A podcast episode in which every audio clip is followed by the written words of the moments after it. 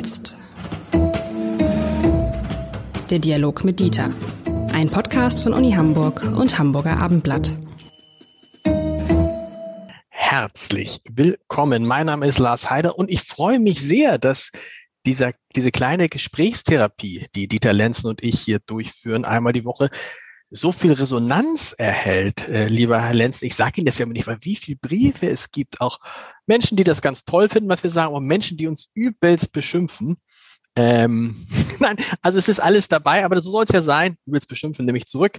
Ähm, Menschen, die sich kritisch auseinandersetzen, aber so soll es ja sein. Wir wollen ja auch mit ein paar, äh, mit ein paar steilen Thesen hier äh, in die Gespräche gehen. Heute kommt diese These von Ihnen. Sie ist eine Frage und zugleich eine Aussage. Ich versuche sie mal als Frage, als, als Aussage würde sie heißen, alles wird gut, Ausrufezeichen. Und die Frage dazu, und darüber müssen wir sprechen, wird alles gut und worum geht es natürlich um die Frage, kommen wir und vor allen Dingen, wie kommen wir aus diesem ganzen Schlamassel, in dem wir gerade stecken, wieder raus? Und da hoffe ich jetzt, dass Sie eine, eine mutmachende Antwort haben für mich, lieber Herr Lenzen. Naja, erstmal musste man schauen und insofern auch ein Groß in die Runde. Alle Zuhörer werden diese Frage wichtig finden. Erstmal muss man schauen, ähm, ist eigentlich die Einstellung gegenüber der jetzigen Situation so, dass, und das hatte ich vermutet, ähm, dass die Menschen unglücklich und jammervoll sind. Das ist aber gar nicht so. 78 Prozent, und das ist eine relativ frische Zahl, schauen optimistisch äh, in die Zukunft, selbst in diesen Zeiten, ähm, so dass man eigentlich mehr fragen muss, was sind die Ursachen bei den verbleibenden gut 20 äh, Prozent, äh, dass sie eher pessimistisch sind? Und ich glaube, das hat was zu tun.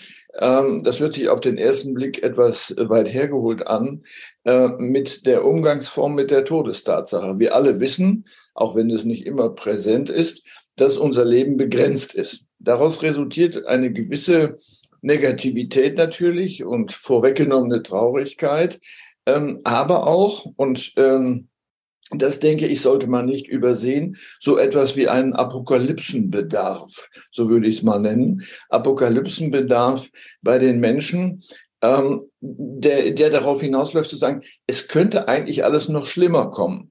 Das heißt, mit der unumgänglichen Todestatsache meines eigenen Todes gehe ich um, indem ich noch Schlimmeres, zum Beispiel den Untergang der ganzen Welt imaginiere und des Planeten äh, und dann das relativiere. Ähm, das mag eines der, äh, eine, einer der Gründe sein, weswegen äh, wir dieses Verhältnis haben. Gegenmittel gibt es genug für die verbleibenden 22 Prozent, die eher pessimistisch sind. Das ist ja eine nennenswerte Zahl und gar nicht klein zu reden. Äh, Gründe gibt es äh, und Medikamente dagegen, nämlich äh, die Motivation zu steigern. Ähm, das ist ein gutes Gegenmittel gegen ja, Depressionen sowieso, aber vor allen Dingen auch äh, gegenüber einer Negativität in dieser Situation ähm, so etwas zu entwickeln wie Selbstliebe. Ähm, das heißt, ich bin wichtig, ich möchte weiter existieren und deswegen äh, bleibt mir nichts anderes übrig, als erstmal davon auszugehen, dass die Dinge positiv äh, sind. Ein bisschen Mut gehört dazu, vielleicht sogar viel Mut, in die Zukunft zu schauen. Äh, und so etwas wie, äh, so nennt man das, passende Strategien zu finden. Also tatenlos zuzuschauen und zu jammern, ist immer falsch. Also mit anderen Worten, was kann mein Beitrag dazu sein? Aber wissen Sie, wir äh, müssen um den Beitrag überwinden. Ja, wir müssen den Beitrag ja gar nicht suchen. Wenn ehrlich gesagt, wenn 80 Prozent der Leute zufrieden und optimistisch sind, deckt sich gar nicht, ehrlich gesagt, deckt sich gar nicht mit meiner Erfahrung.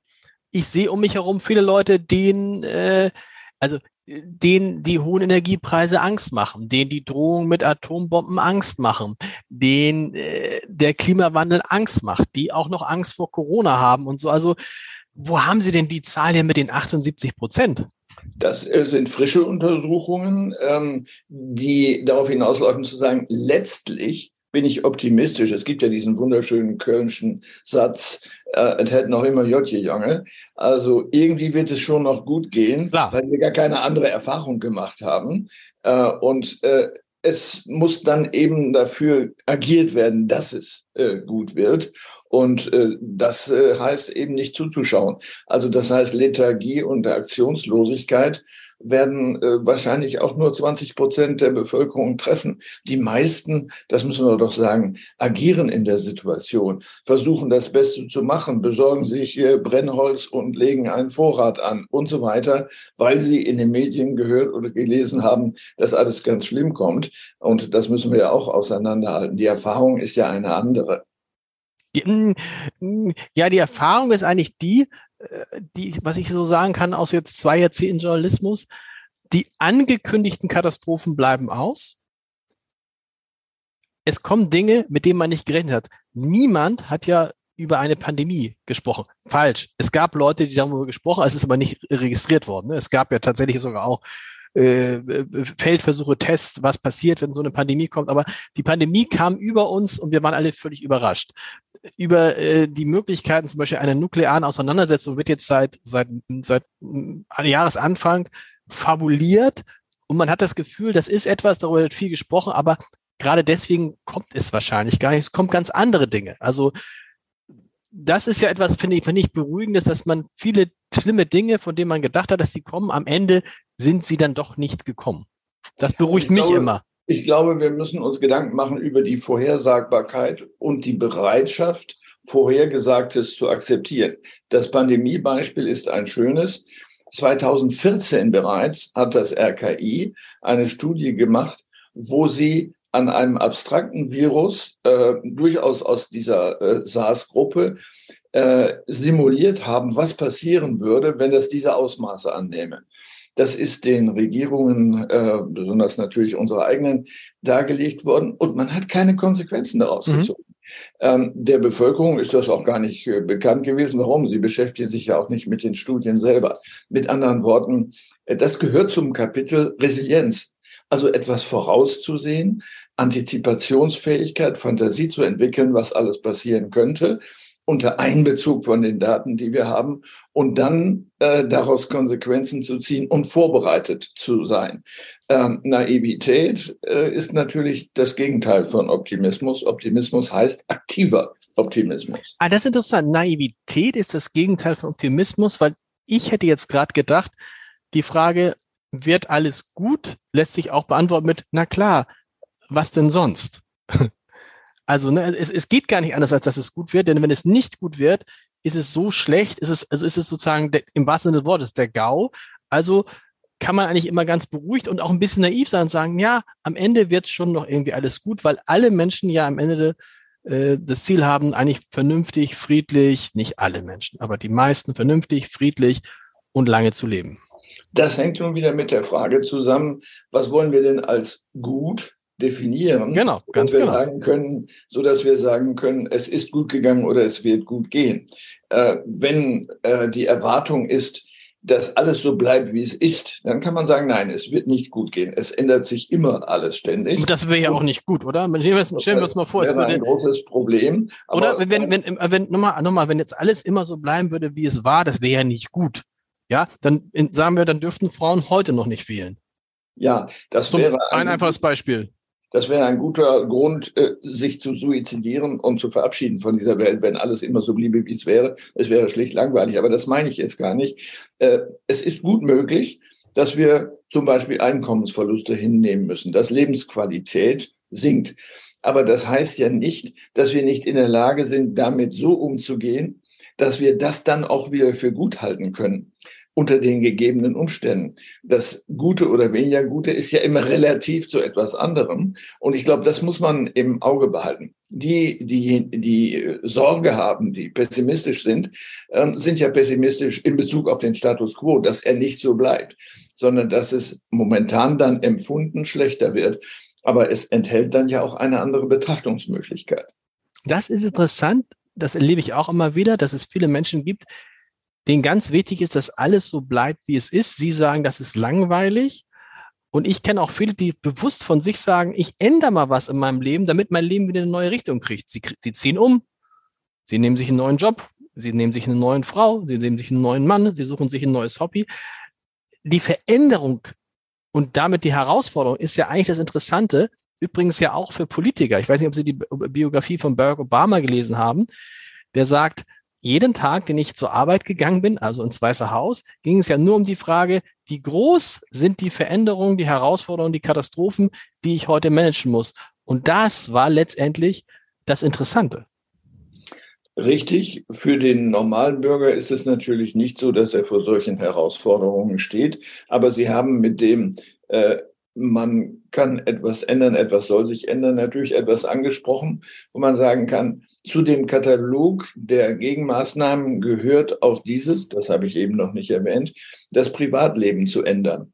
Das mhm. heißt, wenn etwas so erscheint, als ob es unerträglich wird, kann genau diese Veränderung des Privatlebens dazu führen, Sie haben einen Umzug erwähnt oder Partnerschaft oder ähnliches, äh, dazu führen, dass man sich eine neue Situation baut, in der die Maßstäbe für gut und schlecht ganz andere sind und ganz andere werden. Ähm, dazu gehört auch äh, zu den Tricks, sage ich jetzt mal, äh, das, was man in der Psychologie als Perseverationsvermögen bezeichnet, also Durchhaltefähigkeit. Das heißt, mit einer Situation auch ein Stück weit umgehen zu können, indem man sagt, das müssen wir jetzt mal hinnehmen. Das kann eine Zeit lang dauern. Äh, und dann wird es sich aber wieder ändern und möglicherweise auch im Vergleich zu äh, dem Status quo ante der Situation vorher äh, wieder besser werden. Und wir haben ja solche Situationen auch in, in, in, in jüngster Vergangenheit erlebt. Wir erinnern uns an die Finanzkrise, wo man merkte, das kann jetzt mal dauern. Wir erinnern uns an die Corona-Krise, die ja noch gar nicht so richtig vorbei ist, wo es auch ist, da, da müssen wir jetzt mal durch. Und eigentlich ist das genau für mich der Slogan jetzt für diese Phase, da müssen wir jetzt durch. Also, und da muss man ja auch sagen, ich weiß nicht, wer das neulich gesagt hat, äh, immer wieder Politiker, die das sagen, äh, was wir als durch müssen ähm, bezeichnen, das hätten die Ukrainer gern. Das ist sicher äh, vollkommen richtig. Ähm, wenn wir schauen, auf welchem hohem Niveau äh, wir besorgt sind, äh, dann ist das äh, weltweit fast einzigartig. Man muss nicht in die Ukraine schauen, sondern in viele andere Länder und Weltgegenden, wo die Situation viel schlechter ist. Ähm, das darf kein Grund sein zu sagen, naja, ja gut, dann wird es bei uns eben auch schlechter. Aber äh, diese kurze Relativierung des eigenen äh, scheint mir sinnvoll zu sein. Es wirft ja die Frage auf eigentlich, äh, umgekehrt formuliert, was muss geschehen, damit Menschen sagen, eigentlich bin ich zufrieden, eigentlich bin ich glücklich. Ähm, es gibt ja diese wunderbaren Untersuchungen äh, zum Glücksgefühl, zum empfundenen Glück, bei dem ja immer herauskommt, dass Dänemark äh, besonders weit vorne steht. Und dann ähm, interessanterweise die Dänemark naheliegenden äh, deutschen Bundesländer, nämlich Schleswig-Holstein und Hamburg. Gibt es dafür aus Ihrer Sicht, eine, warum sind die Schleswig-Holsteiner eigentlich immer die glücklichsten Menschen, doch nicht nur, weil sie in der Nähe von, äh, weil sie direkt an Dänemark dran wohnen, die, die, die, die glücklichsten, zu den glücklichsten Menschen der Welt gehören. Und dann die Hamburger. Was ist denn bei uns anders als in, man denkt doch immer, die Bayern müssten doch glücklich sein. Die haben Bayern München, die haben BMW. Was ist, warum sind die Bayern nicht so glücklich wie die Schleswig-Holsteiner, die nur Holstein-Kiel haben? Also da, da, kann man natürlich nur spekulieren, äh, ist aber eine gute Frage äh, und die ist ja auch gestellt worden äh, für die Untersuchung des Glücksgefühls, äh, um natürlich im Zweifelsfall daraus Konsequenzen ziehen zu können und zu sagen, da müssen wir die Umstände so herstellen, wie sie in Schleswig-Holstein, Dänemark oder Hamburg sind. Aber ich glaube, es hat ähm, schon etwas zu tun äh, mit einer langen Geschichte, die auch eine religiöse Geschichte ist.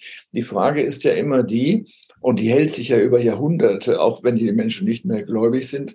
Die Frage ist immer die, äh, bin ich sozusagen geworfen in eine Welt, die ein Gott so gestaltet hat und ich habe mich dem äh, zu fügen äh, oder ich habe das Beste daraus zu machen oder ich habe sie zu ändern. Ähm, mit anderen Worten, die protestantische äh, mhm. Konzeption der, äh, des Umgangs mit dem Leben ist eine auch der Verpflichtung äh, und äh, dessen, was man als Gnadenkonzept bezeichnet. Das heißt, die Frage ist ja, ist das auch verdient? Hat äh, der Gott das so gemacht, weil ich es so verdient habe? Oder hat er erwartet, dass ich daraus eine Konsequenz ziehe und etwas unternehme? Das ist zum Beispiel in einer äh, theologischen äh, Figuration, nämlich der äh, Imitatio Christi, das heißt, denselben Weg gehen zu sollen wie Christus, nämlich durch Leiden äh, zum heil zu kommen. Das ist eine sehr protestantische Auffassung, die im Norden möglicherweise eine der Ursachen dafür sein mag, äh, dass das so gesehen wird. Alles wird gut, wird alles gut. Wir sprechen darüber nicht nur hier, sondern das können wir jetzt ja mal an dieser Stelle ein bisschen ankündigen, sondern demnächst auch auf den großen Bühnen dieser Welt. Erstmal auf den großen Bühnen in Hamburg, nämlich auf der Bühne des Ernst-Deutsch-Theaters. Was, ich bin ja nur so ein ich bin ja da wie hier nur Ihr Sidekick, wie man so sagt. Die große Bühne gehört Ihnen. Was ist da geplant? Was kann man da erwarten? Und was hat das alles mit dem Lenzschen Wahnsinn zu tun? Das müssen Sie jetzt mal unseren Hörern und Hörern erklären. Wir haben ja äh, über viele Jahre im Thalia Theater äh, im Nachtasyl oben äh, eine Talkshow gemacht, die hieß Wahnsinn trifft Methode und gesagt, wir müssen eigentlich Menschen aus dem Alltag zusammenbringen mit Wissenschaftlern und über äh, bestimmte Themen zu sprechen. Talkshows gibt es äh, reichlich. Meistens haben sie kein eigenes Thema, sondern es äh, lebt sozusagen von den Personen, die dort äh, sind. Äh, das haben wir anders gemacht. Ähm, die Nachfrage danach war so groß, die Karten waren immer am ersten Tag verkauft dass wir gesagt haben, wir brauchen ein größeres Haus und Isabella Berthe-Schütter war bereit, uns das zur Verfügung zu stellen. Es ist also im Grunde ein Treffen von Wissenschaft mit Hamburg, mit dem Alltag in Hamburg vor einem hoffentlich großen Publikum, ähm, so dass wir äh, hier gesagt haben, äh, wir möchten doch mal wissen, in dieser Situation, können wir die steile These wagen, alles wird gut. Und dann muss man natürlich mit Experten auf der einen Seite reden, aber auch mit Experten für das Leben auf der anderen Seite. Wir haben also gesagt, schauen wir mal in die Wissenschaft hinein. Wir werden äh, eine Person haben, eine Professorin, Gabriele Oettingen, die äh, etliche Bücher über das Glück geschrieben hat äh, und entsprechende empirische Untersuchungen gemacht hat. Was sind die Bedingungen von Glück? Wir werden sprechen äh, mit einer äh, Wissenschaftlerin, die sich mit Finnwahlen und deren befürchteten Aussterben beschäftigt hat und beschäftigt.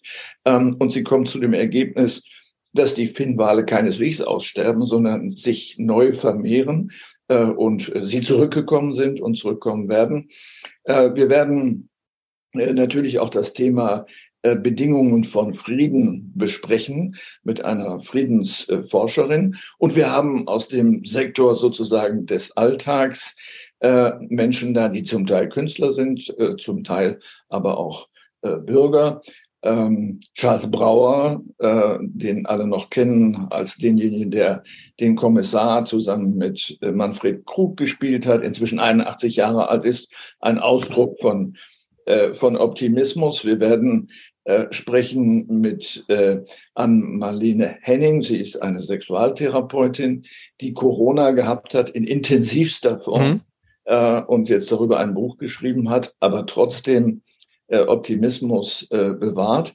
Und wir werden unter anderem äh, Anna Debenbusch haben, die äh, Lieder singen wird. Äh, das Ganze enthält also auch einen Unterhaltungsmoment, äh, die eine äh, optimistische Komponente enthalten. Mona Hari, eine Poetry Slammerin, wird den Norden äh, das, heißt, das heißt, ich komme gar nicht zu Wort und, bei so ja, vielen Leuten. Ne? Doch mal ab.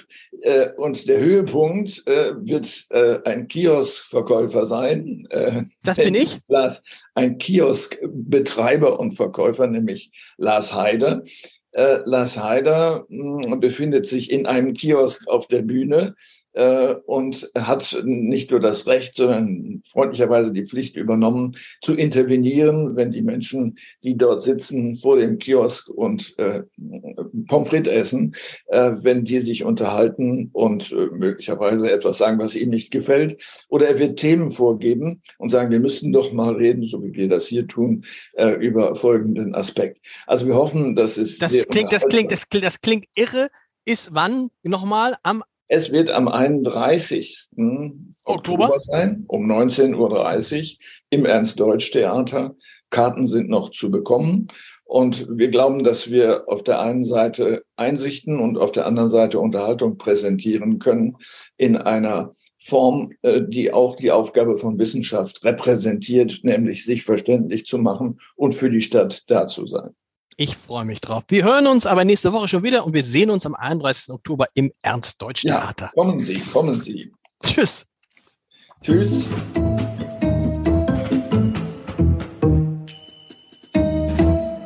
Weitere Podcasts vom Hamburger Abendblatt finden Sie auf abendblatt.de slash podcast.